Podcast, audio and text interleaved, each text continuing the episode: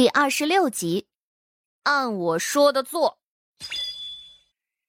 井和灶口不好相对的，而且此地为丑位，在这个位置打井不利于兄弟之间的和谐。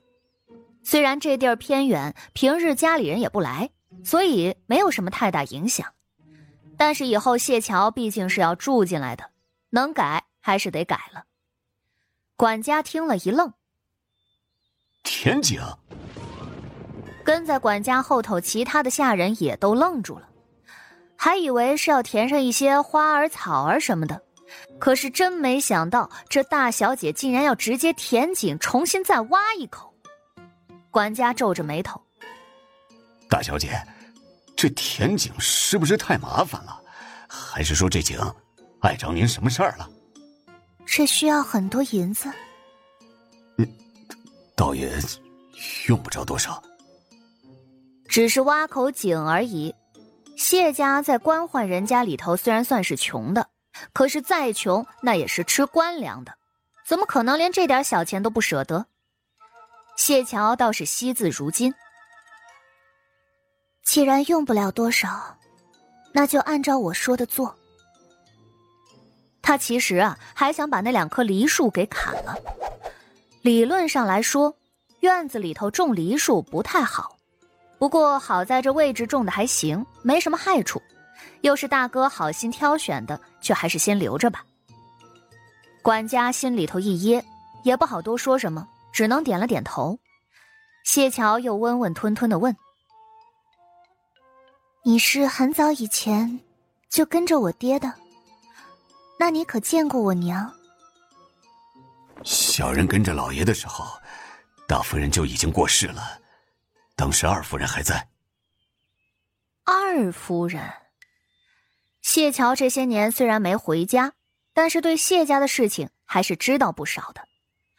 二夫人林氏是他那一对弟妹的亲生母亲，是他爹在他娘死了以后捉上山的压寨夫人，被他爹霍霍完，生下一对双胞胎，人就没了。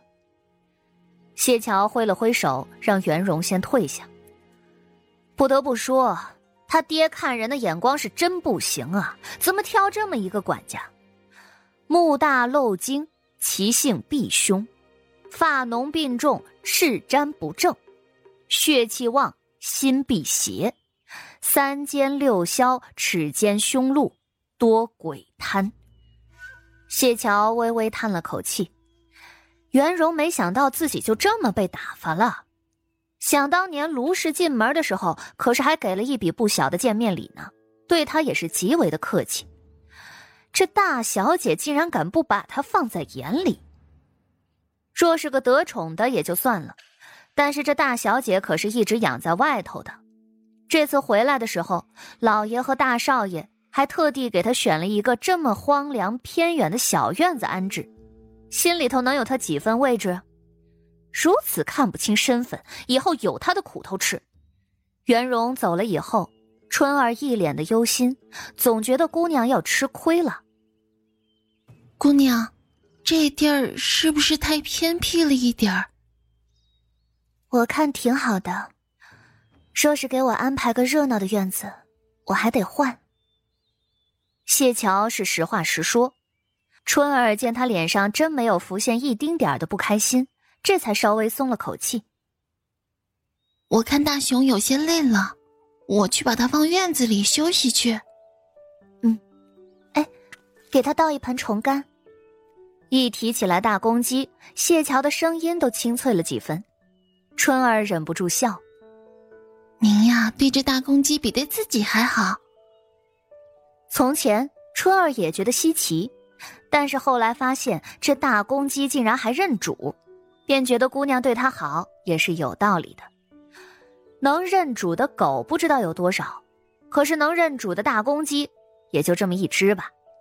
这么稀罕的大公鸡，自然是要好好养着的了。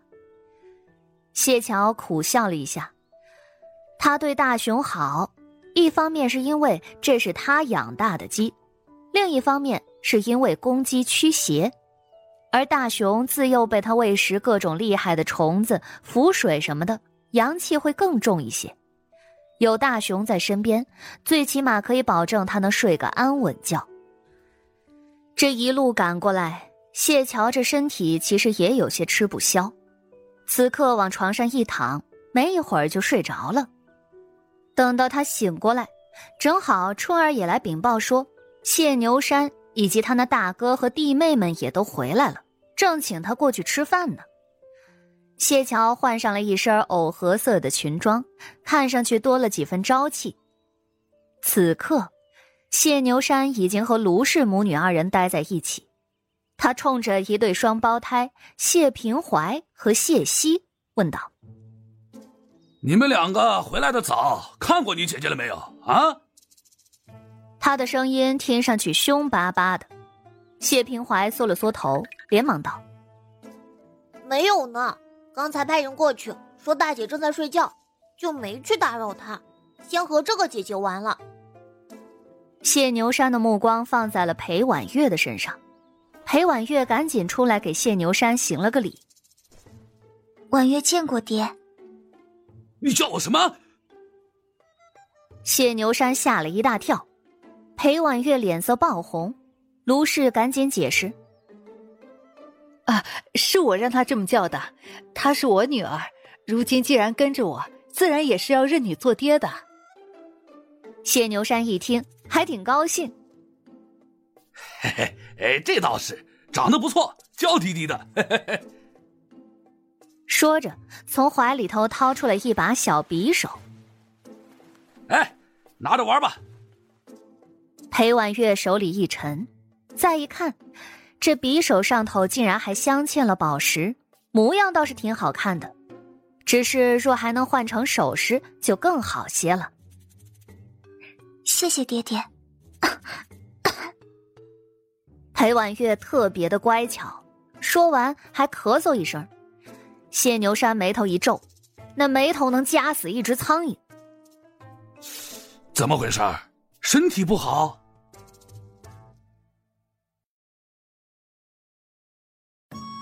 本集就播讲到，感谢您的收听。去运用商店下载 Patreon 运用城市，在首页搜索海量有声书，或点击下方链接听更多小说等内容。